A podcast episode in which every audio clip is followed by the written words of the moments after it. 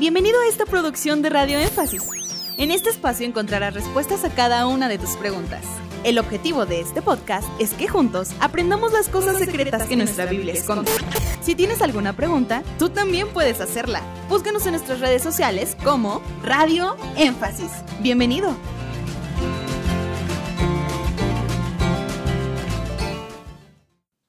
¿Qué es el péndulo? Ya que dicen que trabaja por medio de la radiestesia e incluso conozco hermanos del mensaje que trabajan el péndulo. Lo usan para hacerle preguntas y éste responde a veces acertadamente. Yo creo que la pregunta de nuestro hermano, aunque no se describe de esta forma, apunta a saber si este tipo de prácticas son correctas en el cristianismo.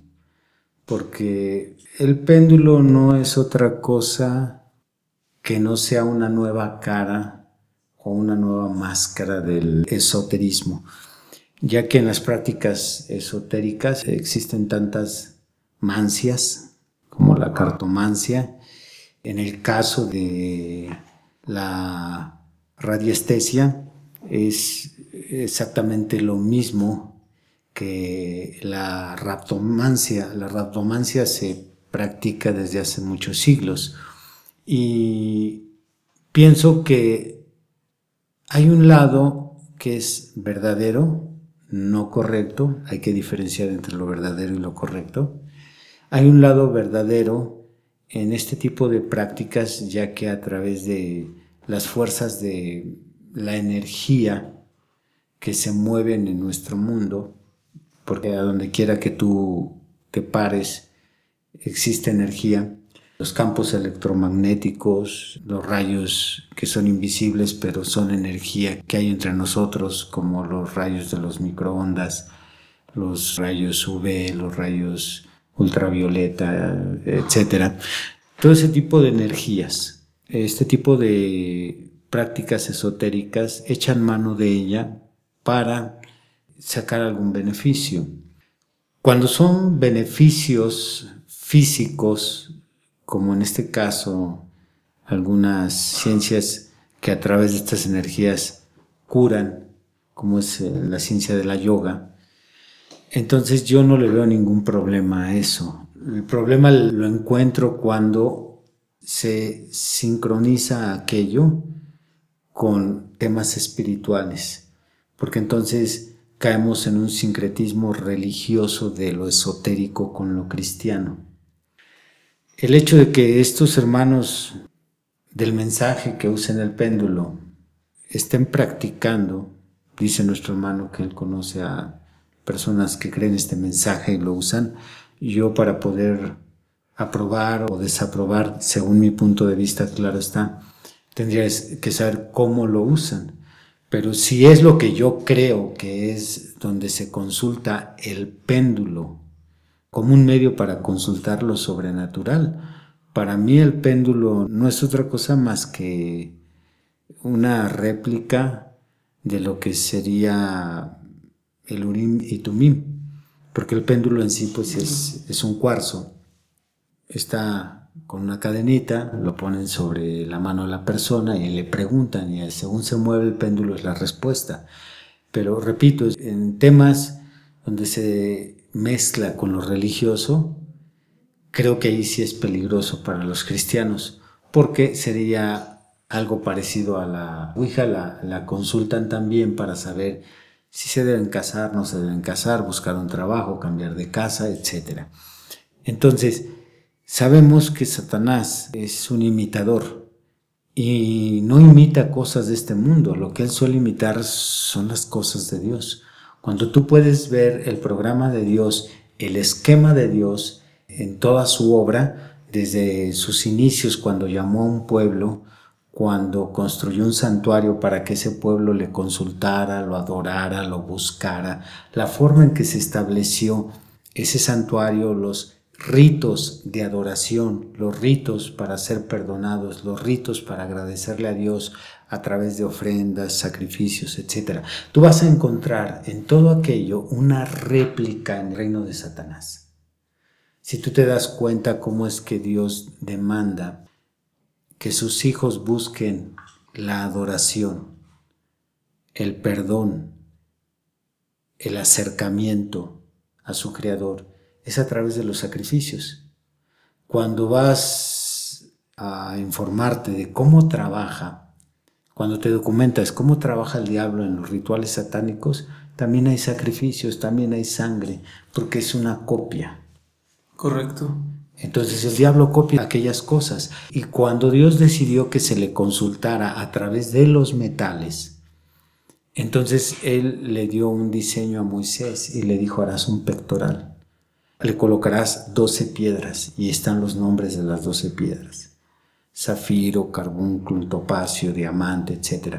Entonces le dijo, el sacerdote las llevará en su pecho y esas piedras representarán a cada una de las tribus y a través de ellas yo me revelaré. Entonces el diablo toma eso mismo y hace una réplica. Entonces, cuando se da este sincretismo religioso entre esas prácticas esotéricas con creencias cristianas, creencias religiosas, entonces podemos ver una burda imitación de lo que tenía Dios en el Antiguo Testamento. Si la pregunta de nuestro hermano apuntaba por ahí, esas serían mis respuestas. Si ya él quiere saber con más exactitud qué es el péndulo y cómo consultarlo y cuánto cuesta, entonces ahí sí ya no sabría dar una respuesta exacta. Pero ¿Y si tenemos uno aquí? ¿Y si tenemos uno? ¿Y a qué horas damos sesiones? Pero, por ejemplo, hablando del péndulo, he escuchado o leído que no siempre es de cuarzo, sino que puede hacerse incluso hasta de plastilina o un chicle que le peguen a una cuerda y que de repente los niños lo usan como un juego. Ahí no habría problema el que digan, a ver, tú di qué quieres y ay, ganaste o perdiste. Hay problema ahí en ese aspecto. Pues yo no soy experto en, en, esto de los péndulos, sino lo poco que luego escucho, leo o veo.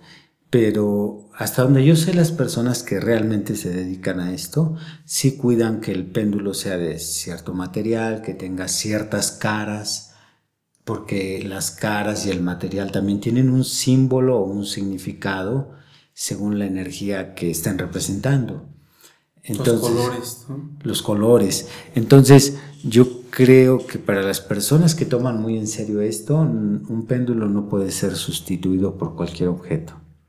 Y si así fuera que lo toman los niños como juego, un plástico que tengan en una cuerda de, no sé, de esas que se usan para el trompo, estaría mal tal vez por el hecho de que están siendo influenciados o le están haciendo propaganda al esoterismo? Yo, yo creo que sí, sí estarían mal, porque creo que hay muchas cosas que son dañinas para la mente, dañinas para el espíritu y dañinas para el cuerpo. Se practican hoy en día, pero que un día se jugaron de forma inofensiva, en la infancia.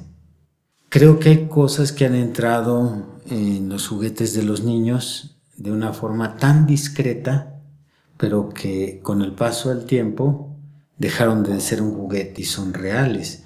Pensemos en algo tan común que se vende como una pistolita para niño y que ya de adultos ahora ya no es una pistolita de juguete, es una pistola real y que se usa, pero que en su presentación inofensiva se estuvo promoviendo. Y si analizamos cómo es que el diablo va trabajando el síndrome de la rana en infinidad de objetos, podemos ver una pistolita inofensiva de niños que matan cuando ellos juegan. Después cuando crecen a los 8 o 10 años, ahora ya no es una pistolita de plástico, pero es en un videojuego donde se les enseña a matar, donde aparece sangre, donde se despierta el instinto violento y agresivo del ser humano, donde se promueve la venganza, el asesinato, la muerte, el sadismo, y ya después de ahí pasas al siguiente nivel. Sí, son grados en que Satanás va trabajando la subconsciencia del ser humano. Entonces no es conveniente ni como un juego, aunque no sea, pero este no es el péndulo original, ni los que usan allá. Bueno, no lo es, pero estamos promoviendo eso con nuestros hijos. Sí, yo en una ocasión me quedé asombrado cuando en un centro comercial, en el área de juguetes, encontré una Ouija. Y la Ouija es un medio de consulta de los más practicados en el satanismo. Y ahora lo vi en una tienda, en un área de juguetes, en un centro comercial, y me quedé yo turbado, dije, no es posible, revisé y dije, sí, dice Ouija. Entonces, ¿cómo es que el diablo sigue entrando de esa forma tan disfrazada que, pues como lo advierte la Biblia, él aparece como ángel de luz? ¡Hey! Gracias por llegar hasta el final de este podcast.